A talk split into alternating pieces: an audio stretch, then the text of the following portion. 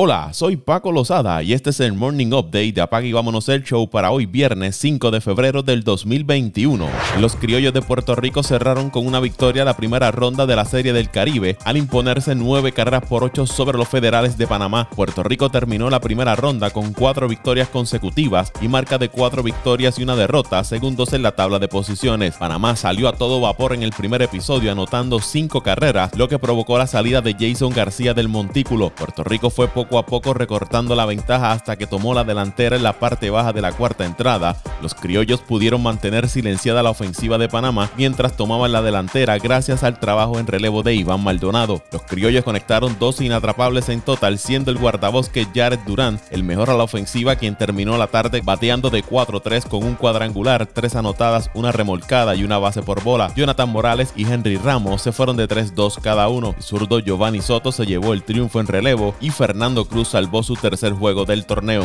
Las Águilas Ibaeñas de la República Dominicana vencieron 3 por 2 a los Caimanes de Colombia para terminar invictos en la etapa preliminar de la Serie del Caribe. Rangel Ravelo y Melky Cabrera se fueron de 5-2, mientras que por Colombia Harold Ramírez se fue de 4-2. Juan Gamboa pegó imparable en la décima entrada para darle el triunfo a los tomateros de Culiacán de México, 4 carreras por 3 sobre los Caribes de Venezuela. Con la victoria, México aseguró su puesto en la semifinal mientras dejó fuera a Venezuela los cruces para las semifinales de la Serie del Caribe son los siguientes. A las 6 de la tarde, las Águilas Ibaeñas con 5 y 0, representando a la República Dominicana, se medirán a los federales de Panamá que terminaron con dos victorias, tres derrotas en la primera ronda, mientras que a segunda hora, los Tomateros de México con tres victorias y dos derrotas se enfrentarán a los Criollos de Puerto Rico, quienes terminaron con cuatro victorias y una derrota. Los ganadores irán a la final de la Serie del Caribe que se celebrará el sábado. Los Lakers de Los Ángeles superaron a los Nuggets de Denver 114 a 93. LeBron James tuvo 27 puntos, 10 rebotes y 10 asistencias, su triple doble número 96 en su carrera y el segundo de la temporada. Dennis Schroeder agregó 21 puntos. Por Denver, Jamal Murray anotó 20 puntos, Montes Morris agregó 16. Nikola Jokic solo pudo anotar 13 puntos y 10 rebotes. Kelly Oubre anotó 40 puntos, el máximo de su carrera. Stephen Curry tuvo 28 y los Warriors de Golden State aplastaron a Dallas 147 a 116. Draymond Green sumó 11 puntos y 15 asistencias. Por los Mavericks, Luka Doncic tuvo 27 puntos, Kristaps Porzingis marcó 25. El equipo de Dallas ha perdido 6 juegos consecutivos en su casa. Los 147 puntos fueron la mejor marca de la temporada para Golden State y la mayor cantidad permitida este año por Dallas. El equipo de Houston le ganó 115 a 103 a Memphis. En ese encuentro, Christian Wood de los Rockets salió durante la segunda mitad por una aparente lesión en el tobillo derecho. Wood se someterá a una resonancia magnética para determinar la gravedad de su lesión. El jugador de 25 años ha estado sensacional para los Rockets en lo que va de temporada, promediando 22.3 puntos por juego y 10.4 rebotes en 16 partidos. Portland venció a Filadelfia 121 a 105 a pesar de 37 puntos de Joel Embiid en Canter para los que juegan fantasy, 17 puntos y 18 rebotes por los Trailblazers. Atlanta cayó ante Utah 112 a 91. Los Jazz poseen la mejor marca de la NBA con 17 victorias y 5 derrotas.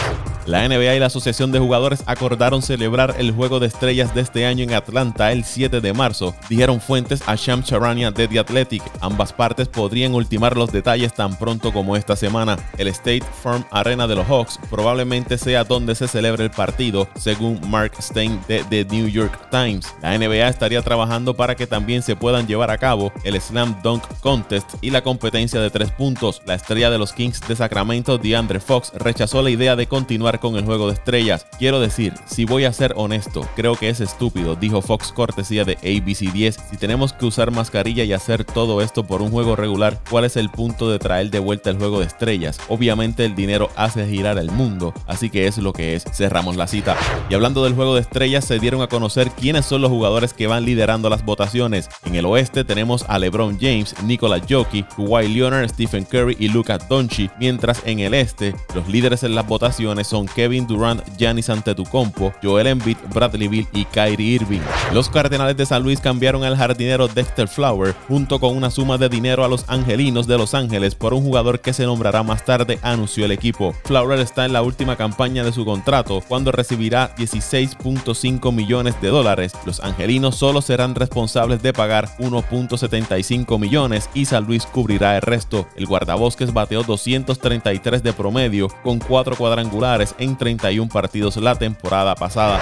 El promedio del salario de los jugadores del béisbol de las grandes ligas cayó por tercer año consecutivo, algo sin precedentes. La Asociación de Jugadores de las Grandes Ligas dio a conocer que el promedio del salario de los jugadores para el año 2020 hubiera sido de 3.890 millones de dólares si se hubiera jugado la campaña completa. Eso fue un 4.2% menos que en el 2019, con el efecto de la pandemia donde los jugadores cobraron aproximadamente el 37% de su salario. El promedio bajó a 1.590 millones de dólares, el nivel más bajo desde el 1998. Antes del 2018 y 2019, el salario no había disminuido en años consecutivos desde que empezaron a rastrearlo en el 1967. El promedio del salario de jugadores con 5 o 6 años de servicio en grandes ligas a un año de la agencia libre cayó de 7.570.000 dólares en el 2019 a 6.510.000 dólares en el 2020. El informe final del 2020 de grandes ligas mostró que las nóminas cayeron 1.750 millones de dólares durante la temporada cortada de unos 4.220 millones de dólares. Eso incluye una caída en los salarios base de 1.540 millones de dólares de unos 3.990 millones. Esto excluye las bonificaciones.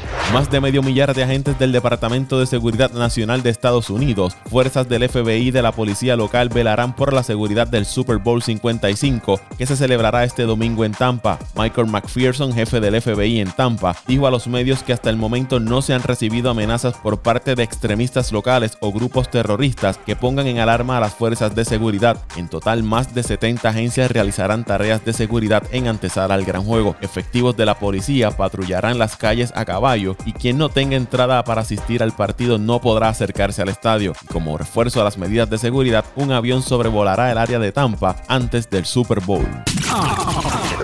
Vámonos el show.